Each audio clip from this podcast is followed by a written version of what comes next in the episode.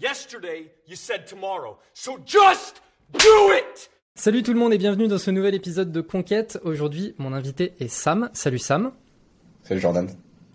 Euh, Sam, donc pour les gens qui ne te connaissent pas, donc toi tu es un spécialiste de tous les domaines, euh, enfin que qu'on peut mettre dans le chapeau blockchain, Web 3, etc. Et c'est tout le sujet du podcast euh, aujourd'hui. Mais euh, ce que je vais faire, c'est que je vais te laisser te présenter parce que comme je te disais avant, je, je, j'ai peur de dire des bêtises et voilà, donc euh, je te laisse faire. Vas-y, présente-toi. Bah, merci Honoré, merci pour l'invitation. J'espère que je vais être à la hauteur de la description que tu, as donnée là. Mais euh, ouais, je m'appelle euh, Sam, j'ai 26 ans. Et certains me connaissent peut-être déjà via Journal du Coin. Journal du Coin, euh, qui est un média qu'on a fondé avec quelques collègues qui existe depuis 2017. C'est un média d'actualité. On couvre ce qui se passe dans les cryptos 7 jours sur 7 à travers des articles. Et on est aussi actif sur YouTube, plateforme sur laquelle on propose des podcasts et aussi des petits récaps de l'actualité hebdomadaire, etc. Et euh, maintenant, depuis, depuis un an, je consacre la majorité de mon temps à, un autre, euh, à une, autre, un autre, entreprise qui s'appelle Node Guardians. Et là, euh, on vise une audience plutôt globale. Ce qu'on propose, c'est de l'infrastructure qui permet aux blockchains d'être sécurisées et aussi aux développeurs d'avoir de meilleurs outils pour construire leurs applications, passer en production. Et en parallèle, on crée une sorte de RPG, de jeu de rôle, qui va permettre aux développeurs déjà familiers avec Solidity de challenger, de tester leurs compétences euh, de programmation. Et euh, on a pour but d'étendre bien sûr cette offre, de faire quelque chose aussi qui soit intéressant pour les débutants et euh, proposer ça aussi pour d'autres langages de programmation. Aujourd'hui, il n'y a que Solidity, mais il y aura d'autres langages qui sont supportés. Donc c'est sur ça que je passe la, majorité de mon temps. Et aussi à nos heures perdues, avec, je pense, un autre invité de la chaîne, J'organise des, des, des, événements, des conférences, des hackathons avec, avec, avec Grégoire euh, qui s'appelle euh, les Starknet CC. C'est des rassemblements, parfois à Paris, à Lisbonne, un peu partout dans le monde, qui ont pour but de, de suivre ce qui se passe dans un écosystème très particulier qui s'appelle Starknet. Donc il y a, y a tout. Hein. Il y a du contenu pertinent pour les développeurs, mais aussi du contenu pertinent pour ceux qui ne sont pas développeurs et qui veulent découvrir cet écosystème. Donc il y a des panels, des discussions. Et euh, voilà, c'est un, de, c'est un de mes hobbies professionnels, si on peut qualifier la chose ainsi. Ok. Alors je reviens sur deux trucs que tu as dit. Solidity, donc, qui est euh, le langage de programmation de la blockchain Ethereum. Exactement. Pour les personnes qui connaissent pas. Et euh, Grégoire, on parle de Grégoire Gambato, qui était le premier invité du podcast. Donc euh, voilà. Effectivement, c'est quelqu'un que les, les, personnes qui écoutent le podcast voient bien qui c'est. Ok, bon, très bien. Donc toi, tu es, es vraiment à fond dans l'écosystème blockchain, etc. Euh, comme je te disais en off euh, juste avant, je, te, je, trouve que voilà, toi, les informations que tu distilles sur le sujet, euh, euh, tu, tu, te, en tout cas, la manière dont tu communiques sur le sujet, etc., notamment, notamment à travers des streams que vous faites avec euh, le journal du coin, etc. Tu, te, tu, tu communiques, enfin, en tout cas, il y a assez peu de le faux mot que peuvent avoir les gens qui connaissent très très mal le milieu peuvent avoir, ce genre de choses. Euh, et donc, euh, je trouve que tu as, un recul sur le secteur qui est assez intéressant. C'est une des raisons pour lesquelles je voulais qu'on qu discute. Euh, Aujourd'hui, le, le, sujet pour moi, c'est vraiment comment les gens qui connaissent pas le secteur peuvent un petit peu mieux l'appréhender et notamment un peu les red flags euh, sur lesquels il faut pas se faire avoir, les trucs comme ça. C'est quoi les éléments à regarder quand on regarde un projet? Oui. Euh, et, et, et, là, je l'envisage vraiment à, à, on va dire, à trois niveaux qui est le premier niveau, c'est en tant qu'investisseur, parce qu'aujourd'hui la majorité des gens, je pense, qui font partie de mon audience, envisagent la crypto un peu comme de l'investissement, mais aussi en tant qu'entrepreneur et en tant que euh, salarié d'entreprise de, euh, qui évolue dans le milieu euh, de la blockchain et du Web 3. Moi, aujourd'hui, pour commencer, ce qui va m'intéresser, c'est toi, quand tu regardes un projet, les premières questions que tu vas te poser, qui vont, tu vois, les premiers petits red flags, les premiers petits trucs. C'est, tu vois, le premier filtre. On a forcément un premier niveau de lecture, le premier niveau de filtre que tu regardes, sur lequel tu vas te dire, aïe. Je suppose qu'à mesure qu'on consacre des années au crypto, on a un bullshitomètre qui devient très très. Mais bien sûr. Mais bien sûr. En toute franchise, parfois je ne saurais même pas comment expliquer, formaliser ce qui se passe quand je vois un projet crypto, une sorte de sixième sens. Je sais pas. Euh, en, repérant juste quelques mots clés sur une sur une front, euh, sur une page de une page de garde, une première page sur un site internet ou sur un, un livre blanc, j'ai juste envie d'arrêter. Ou en regardant juste quelques posts sur Twitter, il y a quelque chose que je ne sens pas. Euh, donc c'est une question très large que tu me poses. Je vais essayer d'y répondre le plus succinctement possible. En tant qu'investisseur, quand je tombe sur un projet, euh, quels sont les red flags? Moi, j'ai un billet assez négatif sur tout ce qui touche au métaverse, métavers, au NFT, euh, au Web3 gaming, etc. Parce que je trouve que la plupart des projets déjà sur ces verticales sont très peu matures et sont souvent, euh, comment dire en anglais, des cash grabs, donc des initiatives pour récolter de l'argent rapidement et disparaître dans la nature. Donc déjà, euh, j'essaye de ne pas trop consacrer de temps euh, au due diligence ou à tout cet écosystème en règle générale. Donc j'ai un biais négatif et il ne faut pas nécessairement euh, prendre mon propos là-dessus comme voilà, il y a plein de projets qualitatifs sur ça, mais moi par exemple, j'épargne, je ne m'y consacre pas de temps parce que c'est trop vaseux, à, à, mon sens pour le moment. Après, pour ce qui en est des plateformes type Ethereum et tout on va pas les qualifier de concurrents, mais toutes les alternatives à Ethereum, donc ces grands ordinateurs communs sur lesquels tout le monde peut, publier n'importe quelle logique business, n'importe quel smart contract, etc. Euh, en fait, en tant qu'investisseur, ça va surtout dépendre du contexte de marché.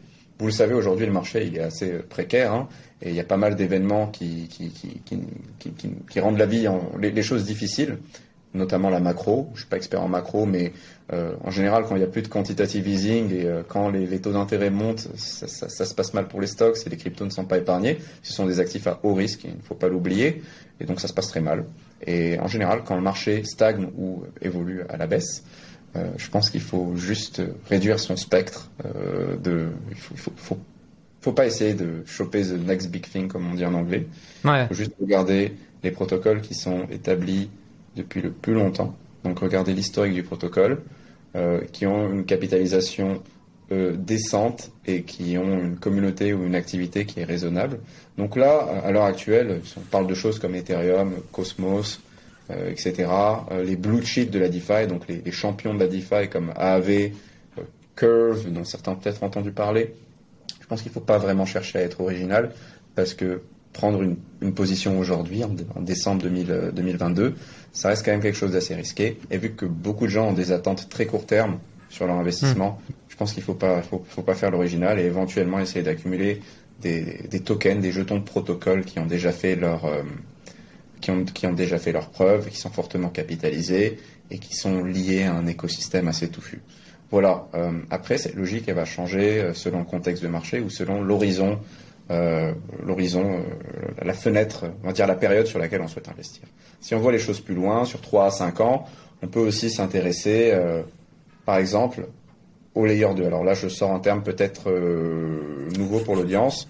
Il y a ce qu'on appelle des layer 2. Aujourd'hui, Ethereum, c'est cette blockchain sur laquelle vous pouvez déployer n'importe quel type de, d'application, etc., euh, et faire et bénéficier de, des caractéristiques de ce système, la résistance à la censure, le fait que ce soit ouvert, etc. Donc c'est une sorte de grand ordinateur que tout le monde partage, et on peut déployer du code dessus. Et bien entendu, toutes les interactions qu'on a avec cet ordinateur, eh bien on les paye, on paye du gaz, on, on est obligé de payer, mais on, bénéficie de ses propriétés euh, qui, sont, qui sont assez particulières.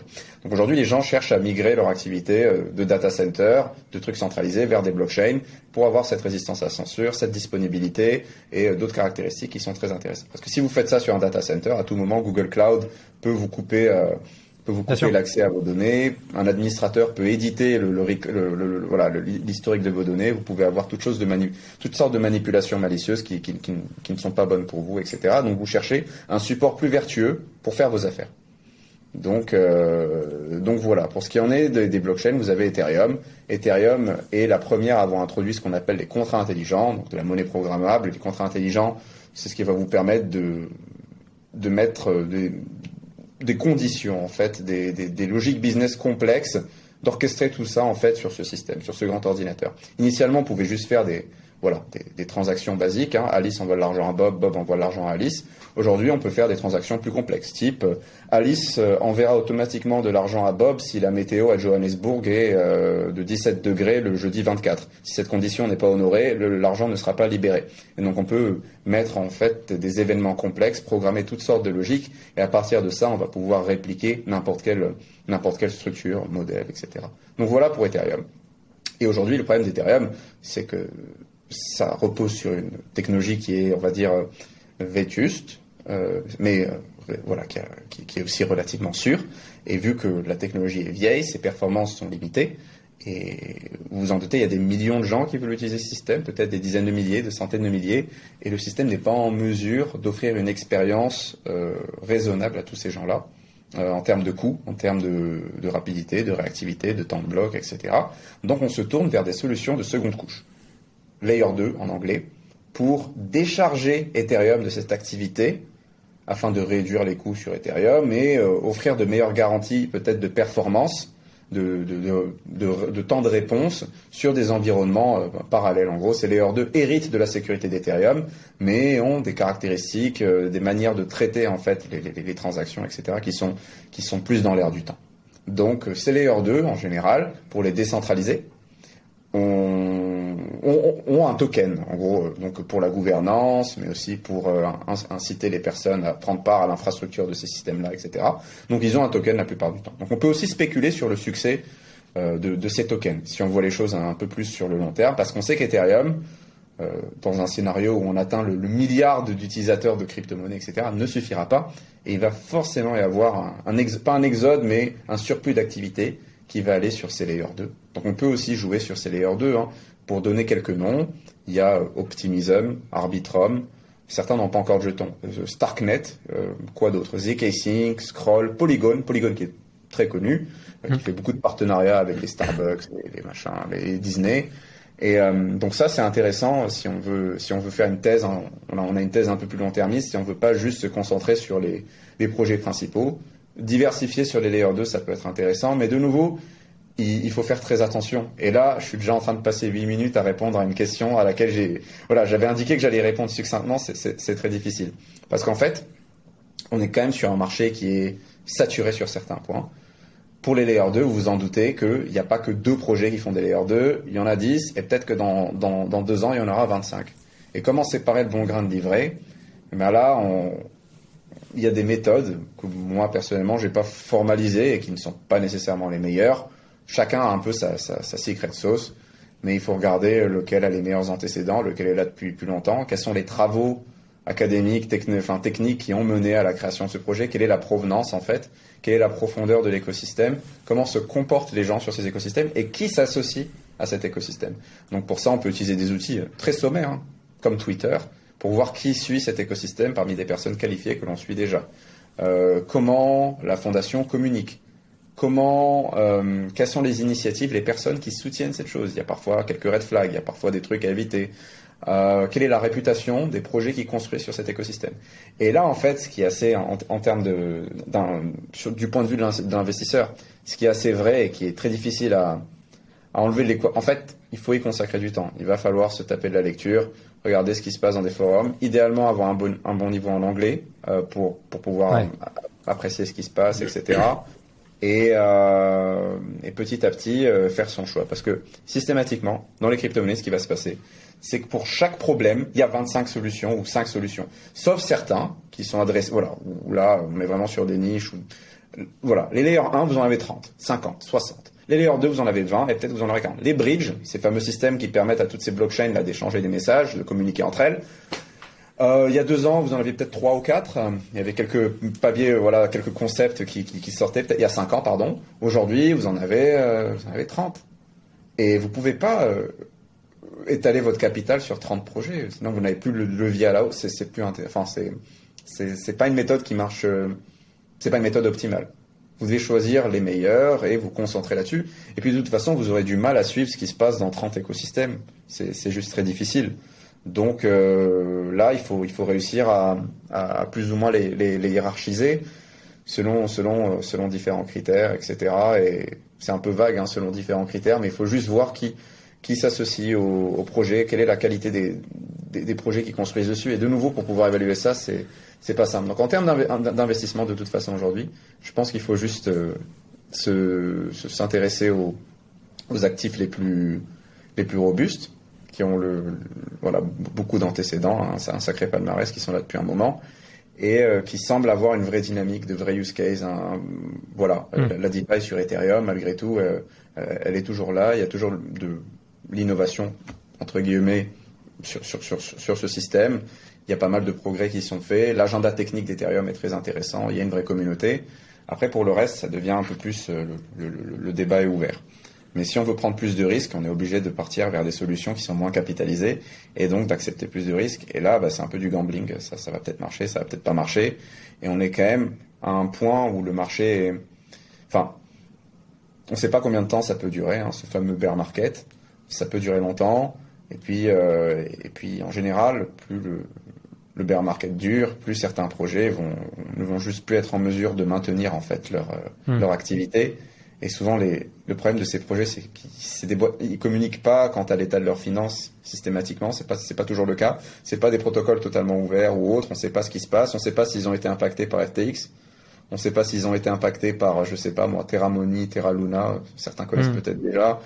Donc euh, il y a pas mal de cadavres qui remontent à la surface et même si vous êtes grand analyste ou vous travaillez chez Paradigm ou je ne sais quel Goldman Sachs ou autre, personne il y a toujours cette voilà, personne ne peut connaître les secrets qui accablent ces différents protocoles, ces différents projets.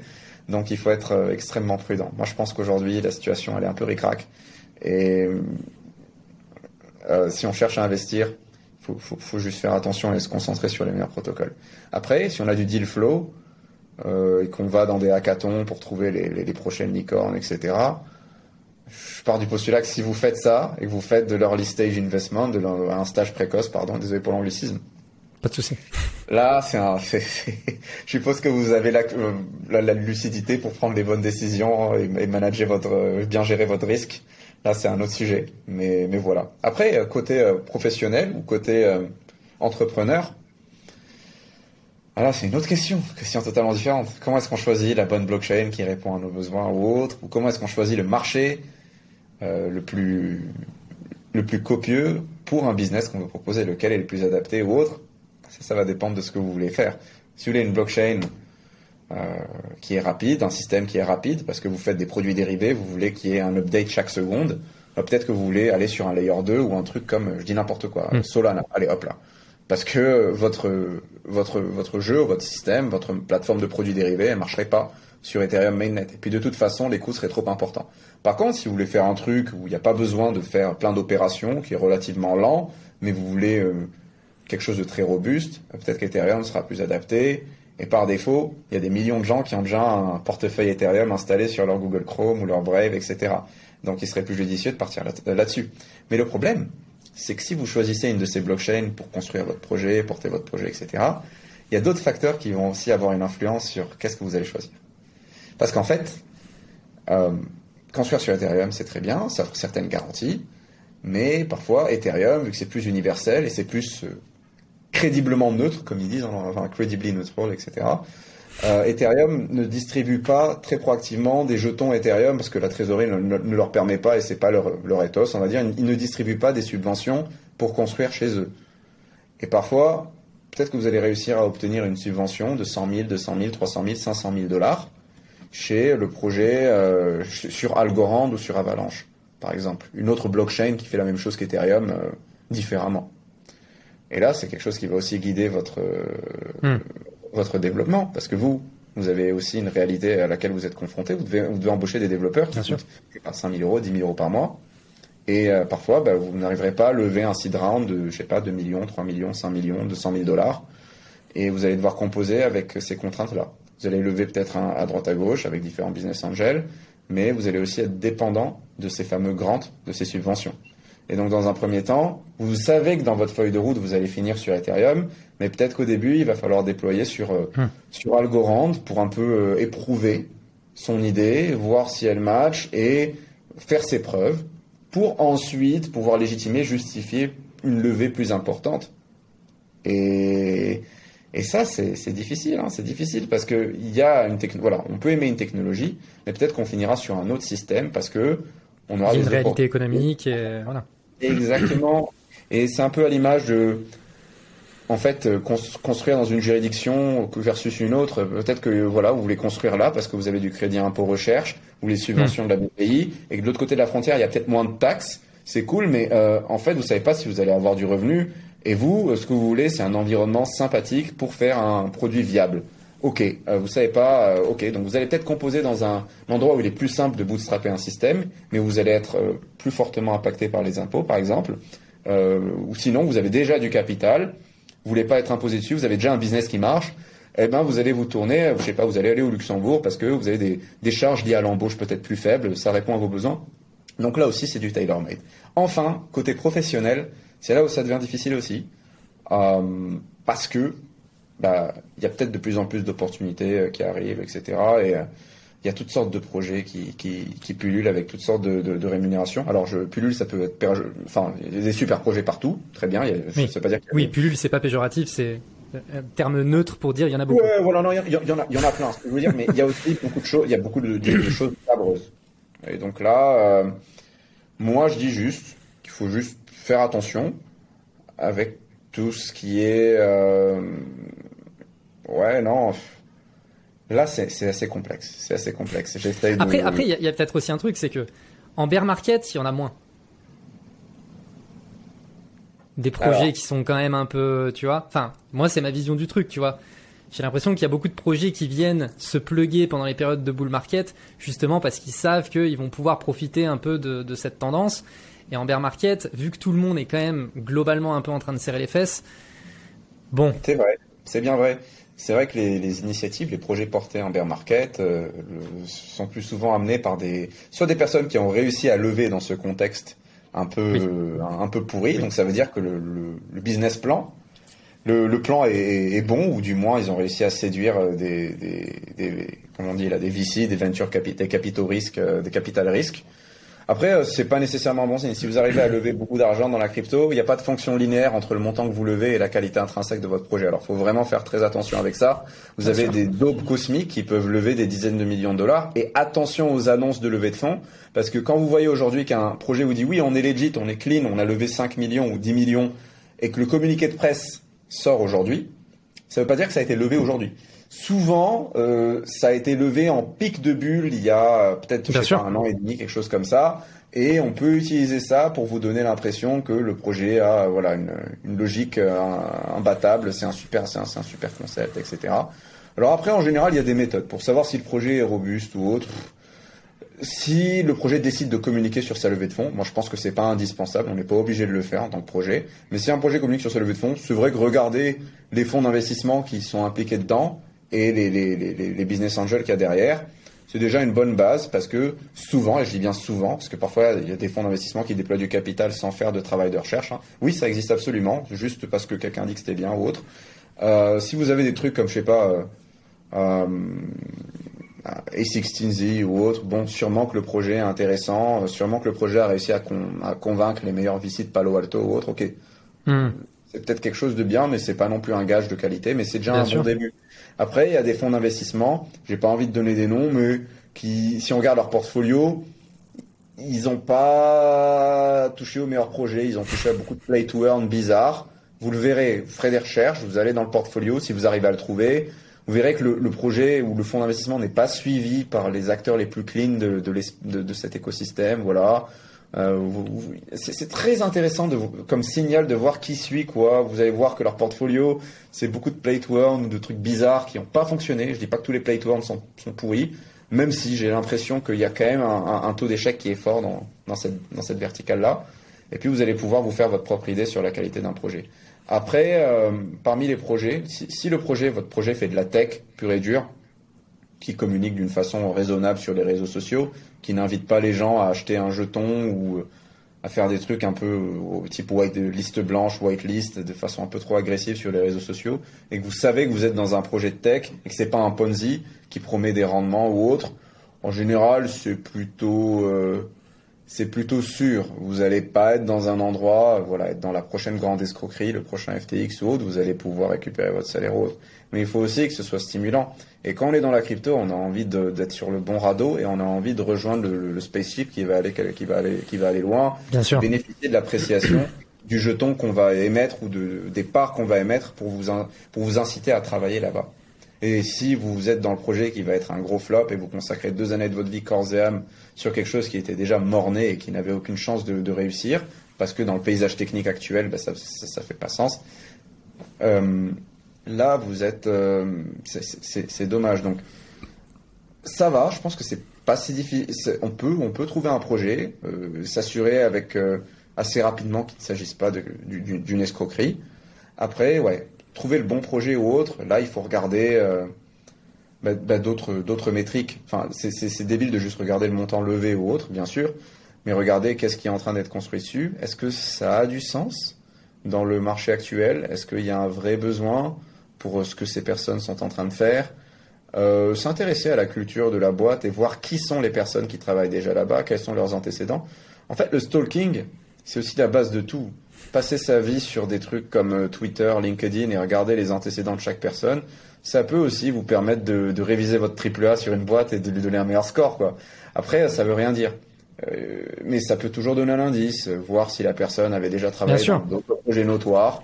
Euh, après, je suis pas trop partisan de dire oui, il faut regarder si la personne a eu un MBA à Stanford ou à Harvard pour euh, prendre sa décision, parce qu'il y a pareil, il n'y a pas de a pas de lien entre la qualité des diplômes et ce que la personne peut réellement faire dans un environnement réel de travail. Mais ce sont des indices qui peuvent donner un peu plus de légitimité à une boîte, à une autre, voir qui sont les personnes qui s'identifient, qui s'associent à cette, euh, à cette initiative, à cette boîte. Et euh, après, il y a certains éléments dans la crypto, et on ne peut pas encore lui enlever cette caractéristique, euh, certains éléments qui sont techniques, et donc il faut être un peu érudit sur le sujet pour savoir quel est le, projet qui, qui a le plus d'avantages par rapport à un autre. Est-ce que cette architecture de bridge, elle est plus cool, elle est plus state of the art que celle-là, machin, machin, machin? Et là, ça devient. Là, faut être technique ah ouais, voilà. Pas, nécessairement besoin d'être programmeur pour parfois bien voir les choses, mais avoir consacré du temps, et ça malheureusement c'est incompressible, je pense. Euh, et on va pouvoir prendre de meilleures décisions selon ses antécédents, euh, où est-ce qu'on en est niveau, niveau, voilà, si on a un background en sciences, etc., en, je sais pas, en maths, en computer science, en, en informatique ou autre, clairement qu'on va, on part avec un avantage si on n'est pas calé là-dessus, on n'est pas programmeur de formation, historiquement, c'était pas notre truc, il va juste falloir y consacrer un peu plus de temps, lire, et ça, ben, on n'y échappe pas. Euh, c'est un, un, milieu. La crypto, ça pardonne pas. Si on consacre pas mal de temps, ça peut bien rétribuer, très bien. Par contre, si on fait mal ses devoirs et qu'on on, met son argent là où on, ah, là, ça, ça, ça savate aussi très fort. Euh, la, la crypto, ça pardonne clair. pas. Et il n'y a pas de miracle. Hein. C'est vrai que plus on y consacre du temps, plus on réduit euh, ses chances de, de, faire un truc euh, foireux, quoi. Tout simplement. Donc euh, voilà un peu putain, ma réponse de 27 minutes à cette question. Non mais non mais écoute, c'est hyper complet, c'est hyper intéressant, mais du coup beaucoup de points sur lesquels je veux, je veux revenir évidemment. mais déjà pour reprendre le côté investissement. Le côté investissement, je pense que effectivement regarder les, les, les, plus gros projets, euh, bon, euh, super. Euh, en outils pour regarder c'est quoi les plus gros projets, etc. CoinMarketCap, ça te, toi tu, passes par ce type d'outils pour regarder capitalisation des, des projets et tout? J'utilise CoinGecko. CoinMarketCap c'est bien parce que le site répond plus vite que CoinGecko. Ils ont une meilleure infra, je trouve. Mais le problème de, de CoinMarketCap sur la neutralité des données, c'est que CoinMarketCap, ça appartient à Binance. Ça a été racheté 400 millions de dollars il y a un an et demi ou deux ans. Et il peut avoir un biais sur l'agencement des exchanges les uns avec les autres ou l'apparition d'un tel ou tel token, même si c'est censé être une initiative ouverte à tout le monde, etc. CoinGecko a un peu plus de neutralité, mais on peut utiliser tout ce qu'on veut. Il y a Nomix, il y a Messari, etc. C'est aussi pas mal et ça permet de voir le, le classement des crypto-monnaies.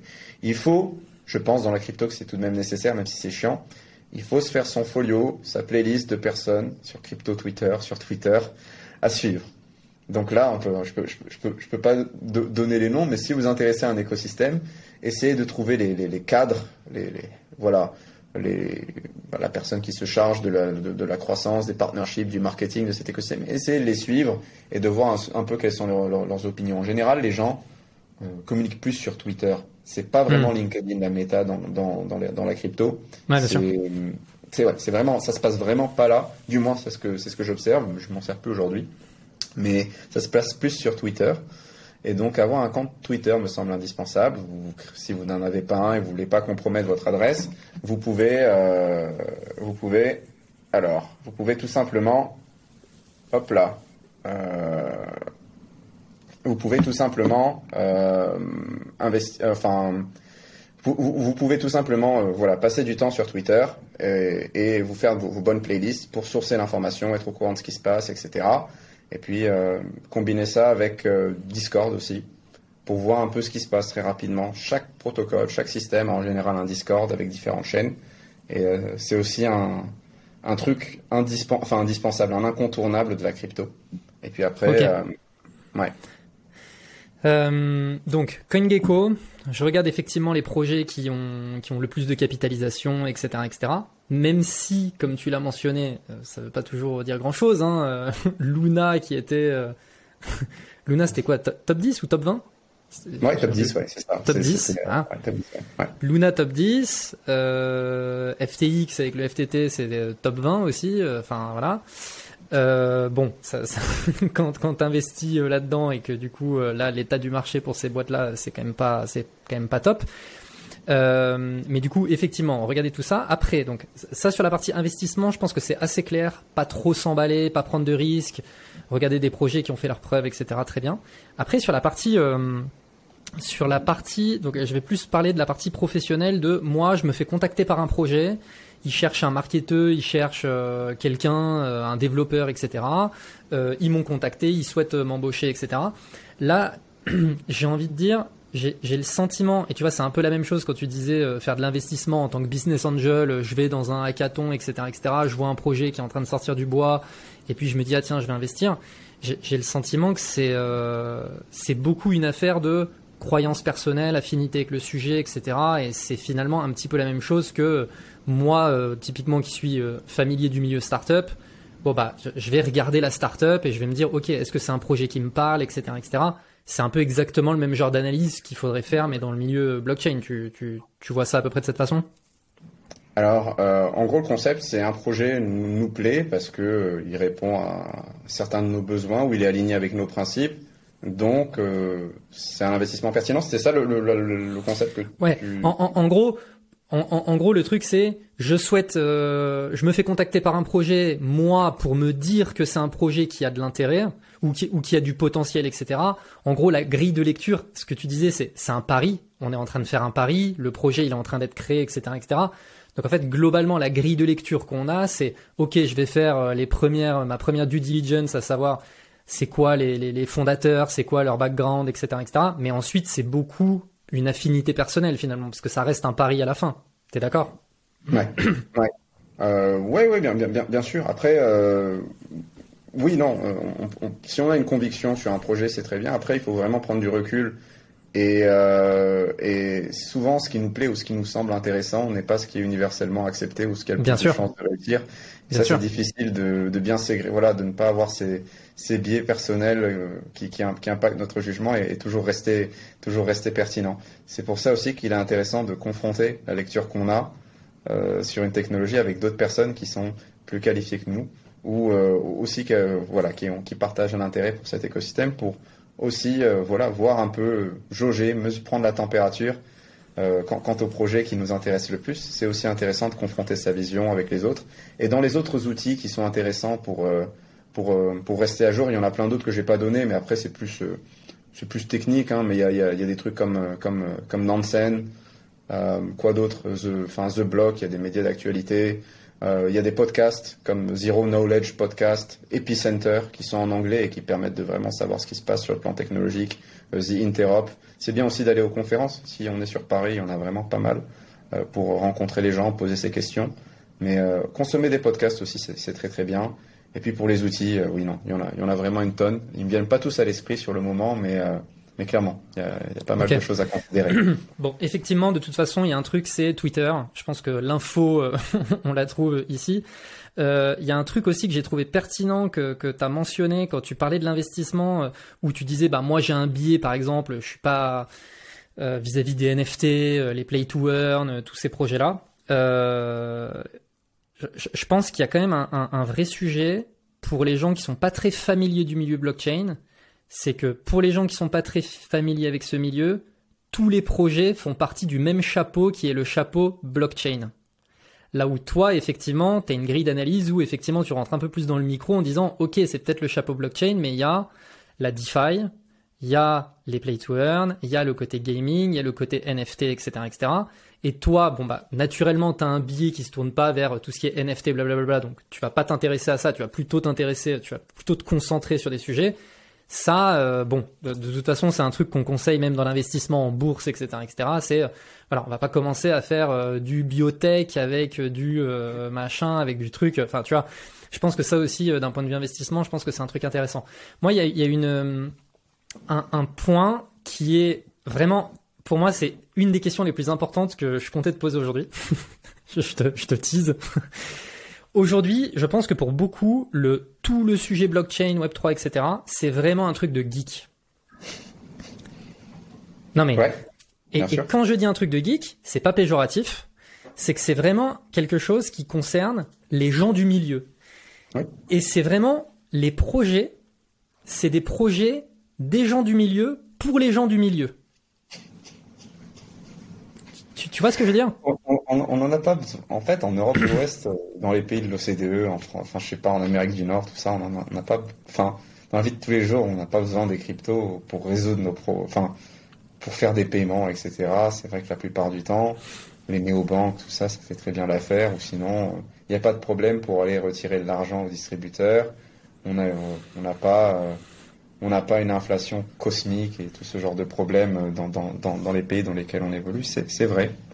Et donc, euh, forcément, on a un peu du mal à comprendre pourquoi tout ça existe, euh, pourquoi il y a des protocoles de finances décentralisés, des marchés monétaires, des marchés d'emprunt décentralisés ou autres, alors qu'on trouve plus ou moins sans compte dans le monde fiduciaire, euh, enfin dans le monde plutôt traditionnel, pardon, avec, les fiduciaires, etc. C'est vrai qu'on peut se poser des questions, mais pourquoi ça existe tout ça? Moi, j'ai tout ce dont j'ai besoin. Euh, avec mon banquier, etc. Très bien. Puis vient le jour où on est confronté à un problème. Par exemple, notre banque ne nous laisse pas envoyer notre argent d'un point A à un point B, ou ne nous, donne pas accès à ce dernier, ou peut-être pose trop de questions, ou nous empêche de faire un transfert ou autre. Et on, commence à se poser des questions sur le concept de voilà, qu'est-ce que c'est posséder réellement euh, son argent? Qu'est-ce que c'est la résistance à la censure? Quelle forme d'intégrité liée au fait de voilà en fait on va on va se demander comment est-ce que je peux vraiment bénéficier de mon argent sans qu'on puisse me le saisir avoir un vrai concept voilà bénéficier d'une propriété maximale d'un contrôle maximal sur ce dernier. Et donc par hasard on commence à, à lire sur les crypto-monnaies etc et à voir les crypto-monnaies comme euh, comme bon alors le, Bitcoin comme euh, outil de résistance à l'inflation. Alors oui euh, la courbe sur 10 ans, clairement, euh, ça performe le dollar, l'USD, ce qu'on veut, etc. Très bien, mais il faut, faut, pas le voir comme ça. Ça c'est un peu, sommaire à mon sens, mais on, commence à en voir les intérêts pour s'affranchir en fait du système actuel, pour avoir un, mode alternatif pour échanger de l'information échanger de la valeur. Ça devient intéressant, mais c'est vrai que ça nous parlera. Je pense aujourd'hui, étant donné le niveau d'adoption, l'état, la situation qu'on a actuellement, je pense que ça parle pas. Mais par contre, ça parle pas à la majorité des gens. Par contre, je sais pas au, au Venezuela ou ou en hmm. Ukraine, ou peut-être euh, dans des endroits où les changes sont contrôlés, on ne peut pas envoyer de l'argent facilement euh, parce que tout ce qui rentre et tout ce qui sort sur les, les IBAN locaux ou les RIB locaux est totalement, est totalement euh, monitoré et contrôlé. Là, ça peut être intéressant parce que la personne, elle a le choix entre recevoir de l'aide de sa famille qui est sur le continent, par exemple, je sais pas, le Venezuela, elle a de la famille à Madrid, soit elle passe par Western Union et elle prend le risque de se faire saisir ses fonds, euh, soit elle passe euh, par Western Union, elle prend le risque de pas se, faire saisir ses ans, mais, mais d'avoir des frais prohibitifs sur la transaction, comme 15% sur 100 euros. Là, ça devient tout d'un coup, ça devient beaucoup plus important. Et euh, la personne peut aussi prendre le risque de recevoir un transfert bancaire en pesos ou en bolivar ou je ne sais quoi, et prendre le risque que cet argent, au bout de six mois, ne, ne permette plus d'acheter ce qu'il était censé. Enfin voilà, tu, voilà, t'as, as, ça, ça t'achète une machine à laver. Dans six mois, ça t'achète euh, juste euh, un, paquet d'Ariel. Ça, ça, peut arriver. Ça, c'est des problématiques qui concernent, ok, quelques centaines de millions de gens sur la planète, mais on n'est jamais à l'abri d'eux. Donc voilà, dans ces pays-là, clairement, ça a beaucoup plus de sens. Euh, il faut le reconnaître. Et après. mais alors attends, parce que je, j'aimerais juste challenger un truc par rapport à ce que tu dis. Oui. C'est que, tu vois, là, le, use case que tu es en train de donner, qui est effectivement euh, de se protéger, etc., etc., c'est un use case qui est déjà résolu par la blockchain. Oui. Malgré tout, il y a sans cesse de nouveaux projets. c'est mais C'est vrai, c'est vrai. Il y a sans cesse. Non, non, mais, non, mais tu, vois, c'est là où moi je te dis, c'est là où en fait le truc c'est effectivement, ce, use case, je, le, conçois très bien et je pense que la majorité des gens qui vont écouter le podcast seront totalement d'accord avec toi. Effectivement, euh, voilà. Euh, mais mais euh, en fait, il y a sans cesse des nouveaux projets et il y a sans cesse des nouveaux projets qui vont avoir, qui ont des énormes potentiels de développement, etc., etc. Ces projets-là, du coup, aujourd'hui, moi, la grosse question, c'est en fait, est-ce que toi tu crois qu'il y a des projets blockchain qui vont impacter nos vies quotidiennes, la vie des gens, différemment de ces sujets-là? Enfin, tu, vois, comment est-ce que ça, pour toi, ça va rentrer dans la vraie vie des gens? Parce qu'aujourd'hui, tu vois, il y a beaucoup de... Je trouve qu'aujourd'hui, il y a une vraie difficulté à passer ce cap de... Euh, il y a le use case que tu as donné, censure, etc. Et puis maintenant, je, je me dis, putain, j'ai l'impression que ce cap de on est dans l'écosystème blockchain et ça rentre dans la vraie vie des gens. Ah, putain, il y a un truc qui. J'aimerais avoir ton avis là-dessus. Euh, moi, je suis convaincu qu'il va avoir un point de, une sorte de, turning point où toutes ces solutions-là vont, vont, vont avoir une adoption beaucoup plus forte, tout simplement. Aujourd'hui, on n'en a peut-être pas besoin dans l'immédiat, mais si des devises euh, font défaut, des pays euh, traversent des situations précaires, les gens vont peut-être se tourner massivement vers des solutions alternatives pour euh, stocker de la valeur ou pour en envoyer, etc. Et on aura euh, ces protocoles de finances décentralisées qui tout d'un coup auront une, une audience, une base d'utilisateurs qui sera, qui sera plus forte. Les gens ne viendront pas sur les exchanges ou les, les, fameux AMM juste pour avoir des airdrops ou des choses comme ça et pas vraiment pour s'en servir pour, le, pour, pour leur réelle fonction. Moi, c'est le pareil que je fais. Et après, il y a quelque chose qui me préoccupe c'est que moi je vois un peu les cryptos comme le dernier rempart euh, pour, euh, à notre intégrité, tout simplement. Parce que aujourd'hui, un système ou un gouvernement est, en mesure voilà, suffisamment d'informations pour savoir ce qu'un sujet moyen, où est-ce qu'une personne se rend, euh, qu'est-ce qu'elle qu'est-ce qu'elle fait voilà, dans la vie de tous les jours, on a une, granularité, un niveau d'information sur chaque personne qui est assez important et on peut appliquer un contrôle euh, sur, sur ces personnes qui, qui, est fort. Si demain, tu as des monnaies numériques de banque centrale, des monnaies euh, numériques, c'est ça, qui, qui, se démocratisent et que tu supprimes par exemple les espèces, on va vraiment être en mesure d'avoir un degré de surveillance encore plus avancé. On va, pouvoir surveiller l'activité économique de quelqu'un et éventuellement guider cette dernière vers des champs de dépenses qui bénéficient à tel ou tel opérateur ou tel ou tel gouvernement. Ce serait triste de ne pas avoir le choix et de ne pas pouvoir vraiment posséder quelque chose, car à tout moment, si on ne se comporte pas de la bonne façon, on peut nous prendre ce qui nous appartient ou nous geler en fait nos avoirs ou nous empêcher de manger. C'est clairement pas un monde dans lequel j'aimerais vivre, et je me dis juste que dans un monde où il n'y a plus vraiment, où la seule alternative est la crypto, pour tout simplement échapper à ce genre de traitement, j'ose espérer qu'il y aura une cohabitation entre les deux systèmes ou qu'un système en gros perdurera et que on, utilisera des, protocoles pour, pour parvenir à certaines fins, des protocoles décentralisés c'est un scénario que j'aimerais bien voir se produire. Et c'est aussi euh, un futur alternatif qui, m'effraie un peu. Donc moi, je prends juste le pari que, à mesure qu'on avance dans le temps et que certains gouvernements font défaut, on se tournera vers des solutions plus vertueuses pour stocker de l'information, mais aussi pour l'échanger euh, et pour, voilà, pour, garder de la valeur, etc. Parce qu'il y a la blockchain, le use case, la crypto, échanger, euh, voilà, faire des paiements, etc. Très bien. Et il y a aussi avoir des socles pour l'information qui sont plus, euh, euh, plus crédibles.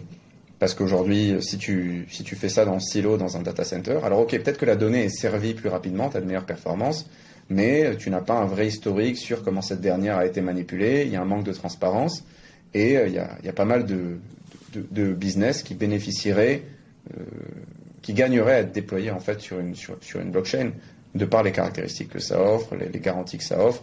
Et donc je pense qu'aussi à terme, on va avoir de plus en plus d'informations qui va exister sur une blockchain de façon persistante et distribuée, et pas de manière centralisée. Donc slowly but surely, on va reproduire des standards, hmm. des niveaux d'expérience que l'on a sur l'infrastructure actuelle, sur quelque chose de totalement distribué. Et pour animer en fait cette économie, il y aura forcément besoin euh, d'un token. Alors ça peut être, j'en sais rien, des stablecoins ou alors des jetons de, de gaz d'Ethereum, etc.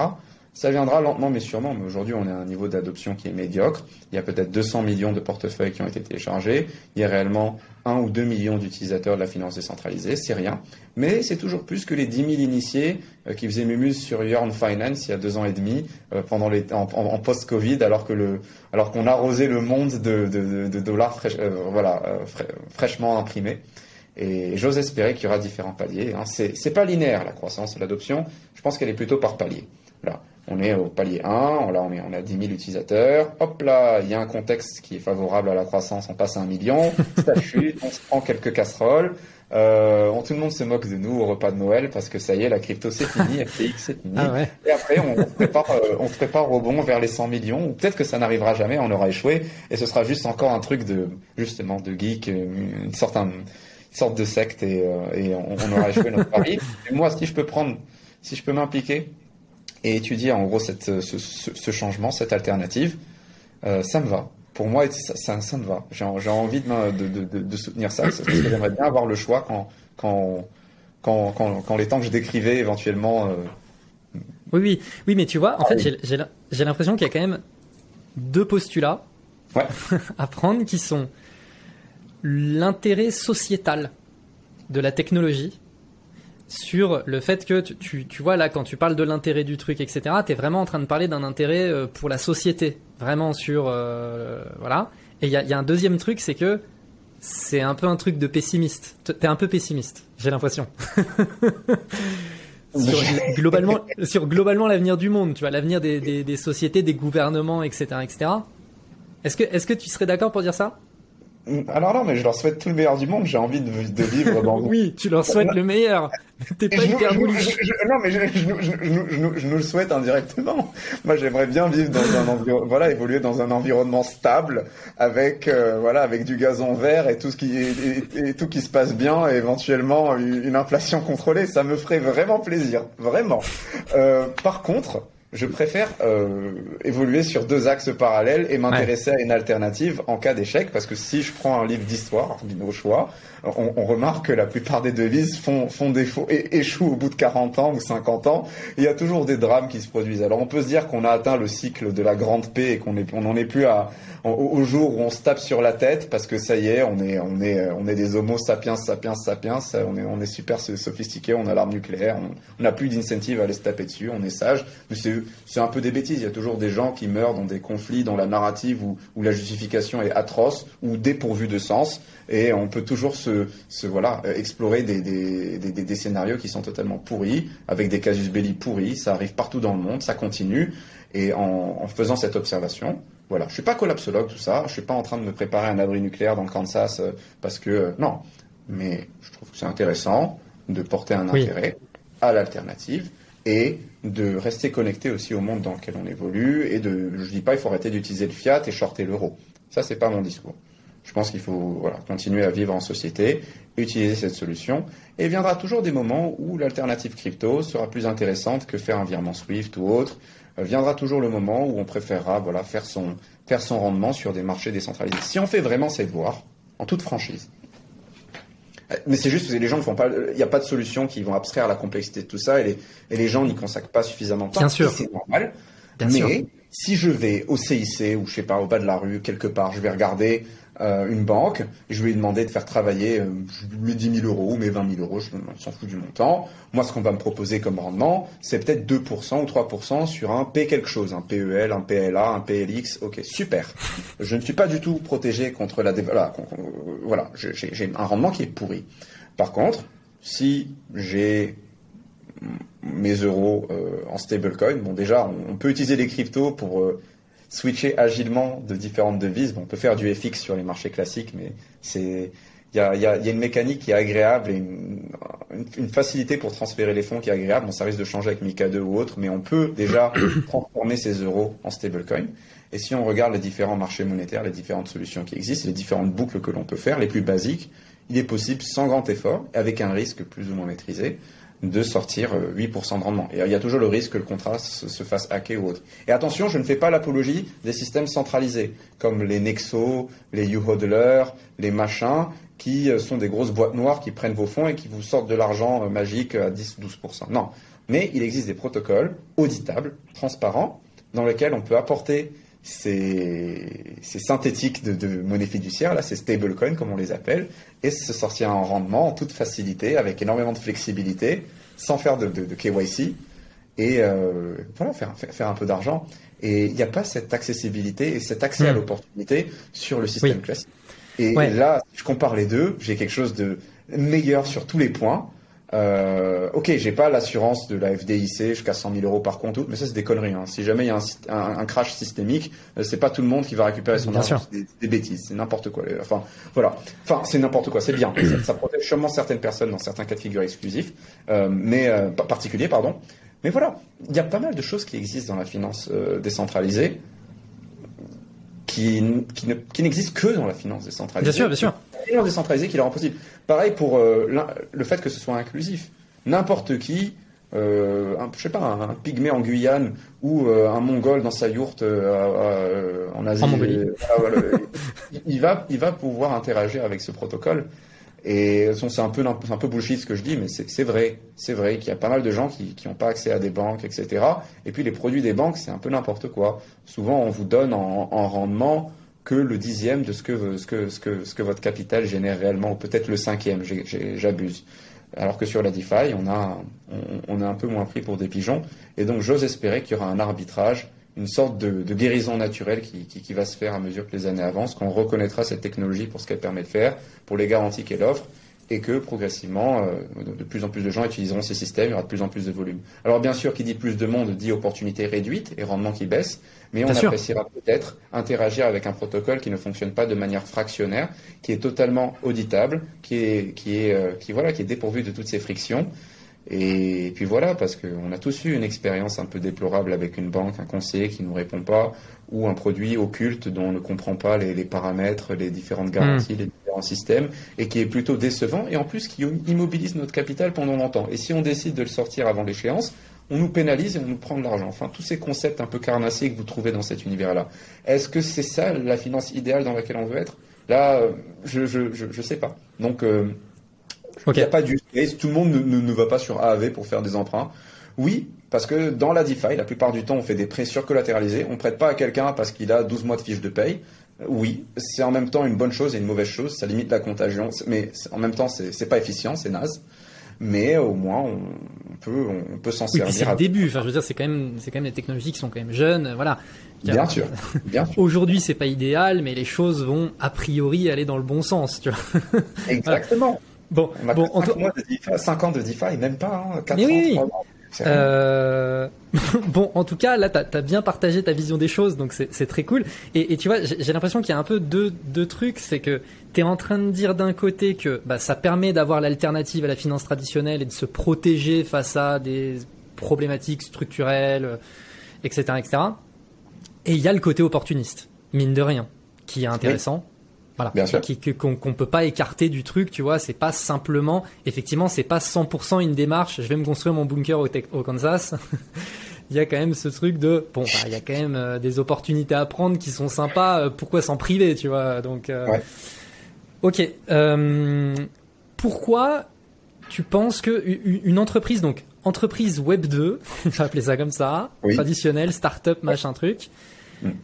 Aujourd'hui, c'est quoi l'intérêt qu'elle aurait à se s'intégrer dans l'univers Web 3 Je sais pas, faire une série B.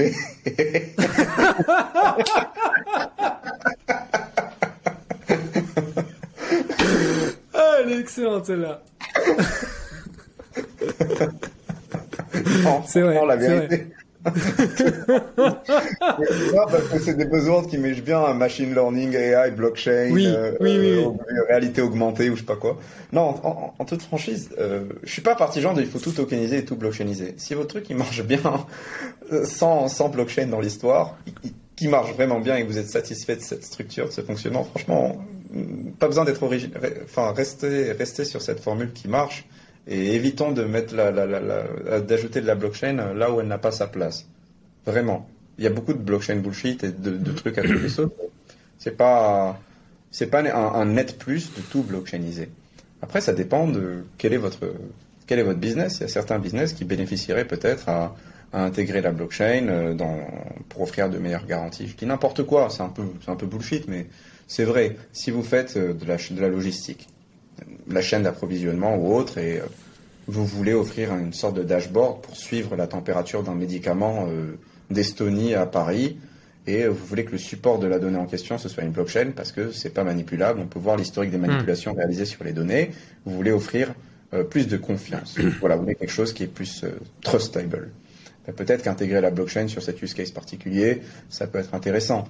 Euh, après, vous pouvez tokeniser si vous voulez faire en sorte que la communauté euh, voulez une activité de gouvernance, vous voulez créer un token pour engager votre communauté afin que celle-ci ait la possibilité de déterminer l'avenir de certains éléments de votre système.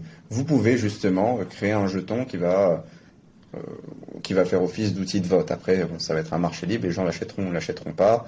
Vous pouvez, vous, faire en sorte que ce jeton soit aussi nécessaire pour accéder au service. Mais après, il y a toute une logique de tokenomics, de théorie des jeux et de, simulation à faire. Et là, c'est above my pay grade, comme on dit en anglais. Je suis pas dans une bonne position pour donner des conseils à ça. Je suis pas hmm. consultant blockchain ou euh, je, ne sais quel titre. Euh, voilà. Ça peut être intéressant, mais ça dépend vraiment du contexte. Et il faut, aussi, je pense, éviter de mettre la blockchain à toutes les sauces. Il y a vraiment beaucoup, beaucoup de choses étranges qui, qui, qui sont portées. Euh, de, de, de, fusion qu'on a entre des trucs Web 2, blockchainisés, des agendas de développement un peu curieux, et je pense qu'il faut, faut quand même faire la part des choses et y aller mollo. Et, Mais je pense que là où tu as raison, c'est que il y a une partie d'opportunisme, notamment pour de la levée de fonds et des machins comme ça. Et, et, et je pense qu'il y a beaucoup de projets qui ont pas un vrai intérêt à utiliser la blockchain, à se tokeniser, blablabla, et que c'est vraiment du pur opportunisme. Euh, et je pense que c'est c'est bien que tu rappelles que il n'y a pas besoin de mettre de la blockchain de partout. Vous allez sur un site, on parlait d'outils. Euh, il y a CryptoFees ou Token Terminal qui est gratuit. Vous allez sur Token Terminal et vous regardez la rentabilité des protocoles euh, qui ont un jeton la plupart du temps et vous, vous pouvez voir qu'il y a il y a enfin voilà, on, crée des jetons pour créer des incitations économiques à utiliser un système que personne n'utiliserait en temps normal parce que c'est pas suffisamment intéressant. Donc on va imprimer un jeton de l'argent magique pour faire euh, pour avoir une activité semi-artificielle sur un système. Donc en gros, vous avez euh, une plateforme pour regarder des VOD, vous savez qu'elle est pourrie. Euh, mais si vous imprimez de l'argent magique pour récompenser les personnes qui regardent des VOD sur vos systèmes, ben, peut-être que les gens ils donneront une chance à votre plateforme et ils resteront dessus. Mais est-ce que finalement ça bénéficie vraiment à l'adoption de votre truc? Est-ce que votre token fait vraiment a vraiment du sens ou autre? Le, débat est ouvert et euh, je pense qu'il Ça me fait penser à Stephen, euh, ce que tu es en train de dire là. voilà, moi, moi, je suis pas un grand fan des move to earn, voire même pas du tout, mais il y, a pas mal de, de, jetons comme ça qui existent. Je pense que la, la priorité elle change pas, startup ou pas startup ou, ou entreprise ou pas entreprise ou quoi juste faire un truc qui marche, qui est rentable, euh, sans, sans, token. C'est vraiment ce qu'on, idéalement, on devrait essayer de faire. Avoir quelque chose de rentable, de viable économiquement. Et une fois qu'on a quelque chose de viable économiquement, et que l'ajout du token fait vraiment sens, qu'on a peut-être un agenda pour rendre cette, euh, ce, business, euh, voilà, community owned ou vraiment décentralisé, ben, petit à petit et très, très, de façon, avec beaucoup de précautions, envisager cette migration et lancer un token et, voir quel revenu on va pouvoir enlever pour les réinjecter directement dans le token, faire en sorte que tel ou tel service que l'on propose ne puisse être que dans le token. Peut-être que c'est une approche à considérer, mais je pense que le focus de tout le monde, ce serait juste d'oublier les histoires de token ou autres, même si ça peut permettre de, lever des fonds ou autres. Très bien, juste euh, se concentrer sur faire un, un, business qui marche de la manière la plus euh, efficace niveau, niveau coût, en, réduisant les... Voilà quelque chose de cost efficient et après réfléchir à tout ça. Je pense que c'est vraiment la, la, la, priorité. Et euh, après, bon, si les gens lèvent, euh, font une série B parce que sur, sur leur gros juste, je peux, le, le, ça existe pas que dans la crypto, tout ça. Et ah, totalement. C'est peut-être beaucoup de gens le font et c'est. Oui, bien sûr. Ah, faut pas dire que les gens font ce qu'ils veulent. Hein, c'est un peu le, c'est c'est free ah oui, non, mais c'est, c'est, c'est le game de toute façon. Je veux dire, c'est le game du business. Hein, je veux dire. De toute façon, voilà, avec Web 2, Web 3, voilà. Il y a eu la bulle Internet début 2000, c'était pareil. Bon, tu vois, c'est un peu le même genre de truc. Euh, ok. Euh, dernière question. Euh, Parce que je pense qu'on pourrait discuter encore pendant des heures, mais hein, l'heure est en train de tourner. Ouais. Pour toi, c'est quoi les Pour toi, c'est quoi le next big thing Pour reprendre ce que tu disais. Dans la crypto? Ouais, blockchain. Pour, pour toi, c'est quoi les, les, les, on va dire, les narratifs sur lesquels tu as confiance Bien évidemment que c'est c'est subjectif, hein. bien évidemment. Là, je te demande ton avis personnel. Hein. C'est vraiment euh, voilà. moi, ce que j'aime beaucoup en ce moment, vraiment, ce qui me, je regarde beaucoup, c'est les zero knowledge proof, les ZKP, les, les preuves de validité ou les, les, preuves à divulgation nulle de connaissance, comme on les appelle en français sur Wikipédia.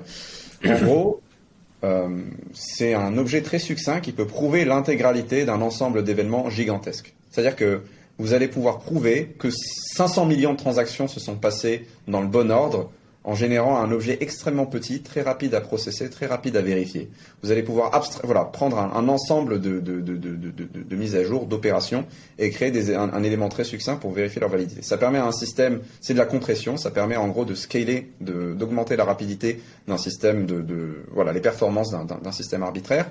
Mais au-delà de ça, il y a une propriété qui est intéressante. Là, je parlais des preuves de validité, mais sur ces zero knowledge proof, là c'est autre chose, on peut aussi prouver que quelque chose est vrai sans donner l'information en question. On va, on va pouvoir prouver la, la, véracité d'un statement, d'un de, de, de, de, quelque chose, sans, euh, sans intérêt. En fait, en gros, je peux vous prouver que j'ai euh, un, revenu entre 2000 et 3000 euros sans vous donner exactement quel est mon, mon, revenu. Je peux prouver que je match avec cette condition pour obtenir un crédit. En gros, on peut, on peut vraiment prouver certaines choses sans compromettre en fait euh, sa, sa, confidentialité. Et ça, ça ouvre de nouveaux use cases qui sont énormes. Parce que en termes voilà, on va pouvoir euh, avoir une expérience, euh, interagir sans, euh, sans faire fuir de, la donnée, seulement si on consent à, partager celle-ci. Et on va pouvoir construire des systèmes beaucoup plus performants. Et vu que les systèmes, les blockchains, etc., ont cette contrainte-là, vu qu'on ne peut pas faire tourner des calculs de façon illimitée sur, sur, sur, sur ça, parce qu'il faut forcément rationner la chose, il faut forcément qu'il y ait un coût à ça, sinon le truc est totalement saturé. On va avoir de meilleures performances sur ces systèmes-là, et même en dehors, en fait, je pense qu'en informatique générale, c'est un gros breakthrough, c'est qu'aujourd'hui qu'on voit cette technologie trouver maturité, et c'est un peu la crypto-monnaie, les blockchains qui ont permis de, de, de, de, financer en gros les, progrès sur, sur ce concept qui a, été, qui a été théorisé, proposé il y a à peu près 30 ans, 35 ans. Et ça, je trouve que c'est assez exceptionnel. Ça va nous permettre d'aller beaucoup plus vite, euh, de traiter beaucoup plus d'informations, et ça va nous permettre, euh, ça va changer la nature des... On, va avoir une sorte de privacy friendly, euh, on, va pouvoir faire beaucoup plus de choses qu'on ne pouvait pas faire avant. Et ça, j'ai hâte de voir comment, comment ça va être...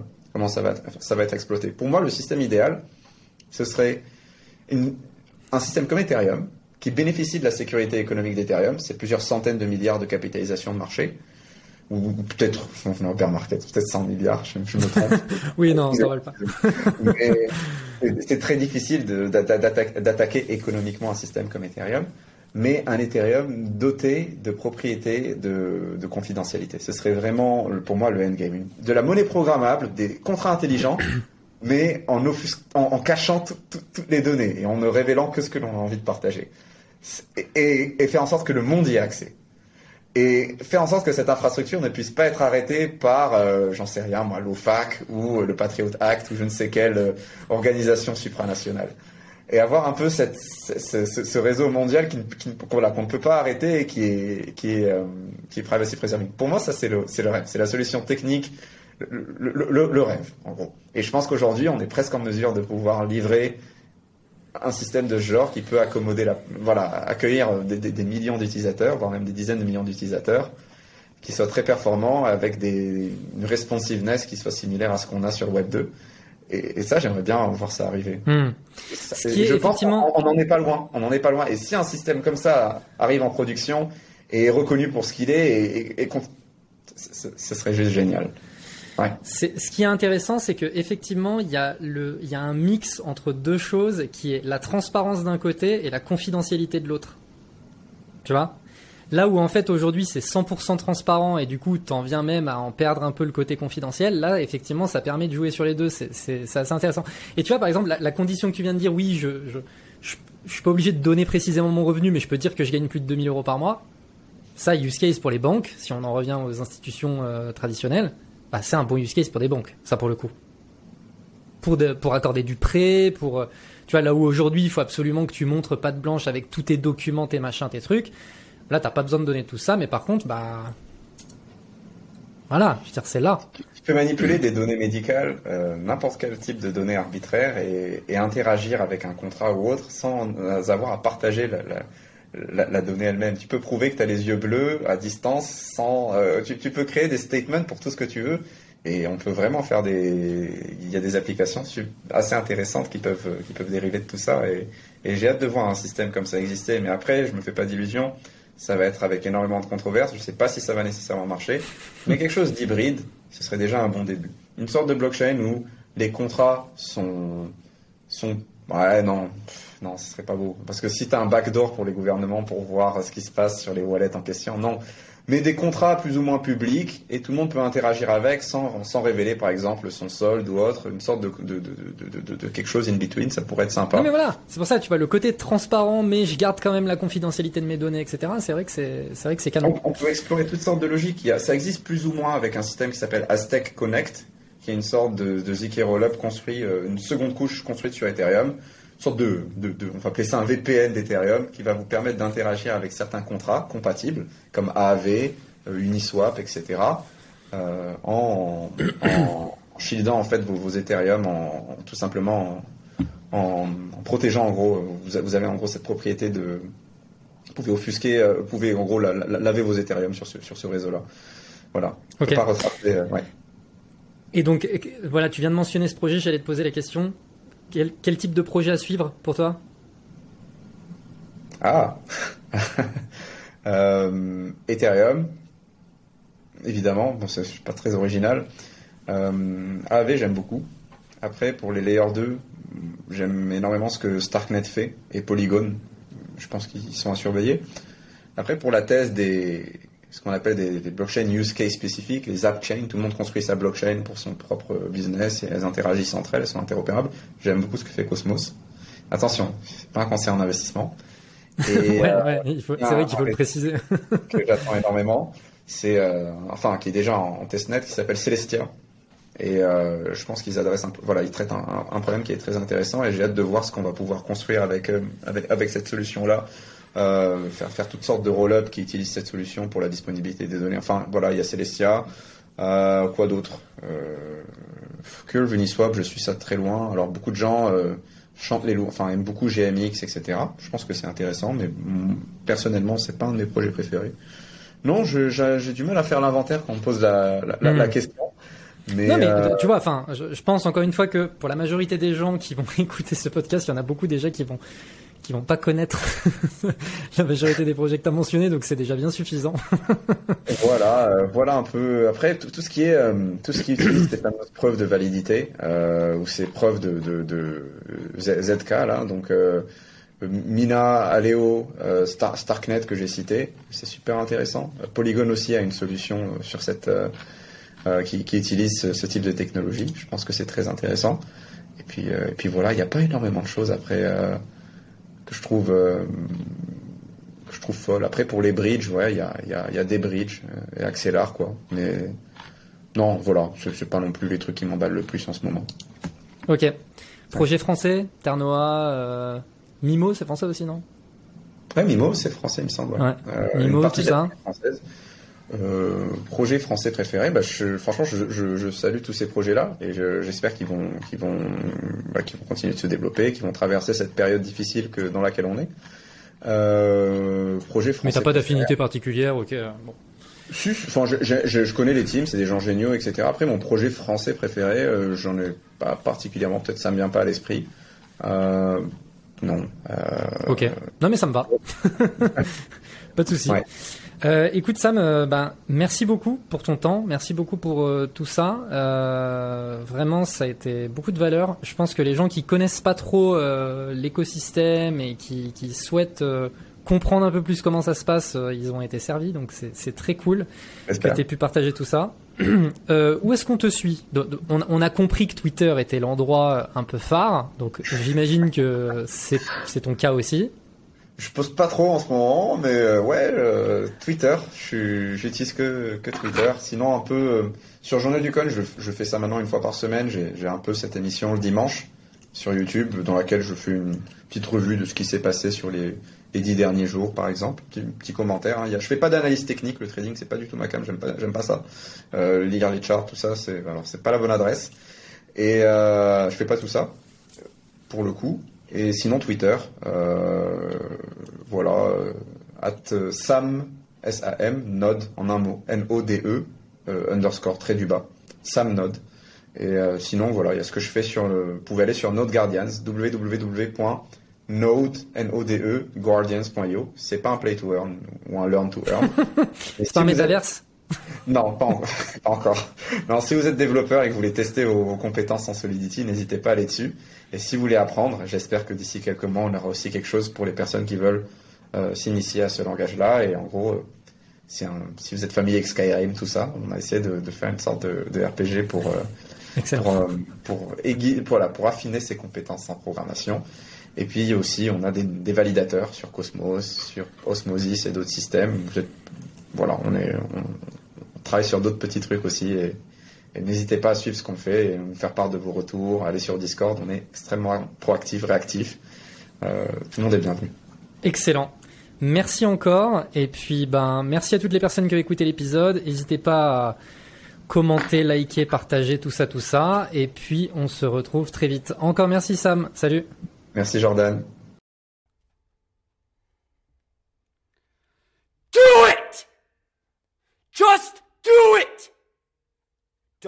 Your dreams be dreams. Yesterday, you said tomorrow. So just do it! Make your dreams come true! Just do it! Some people dream of success while you're gonna wake up and work hard at it. Nothing is impossible. You should get to the point where anyone else would quit, and you're not gonna stop there. No! What are you waiting for? Do it! Just do it! Yes, you can! Just do it! If you're tired of starting over, stop giving up.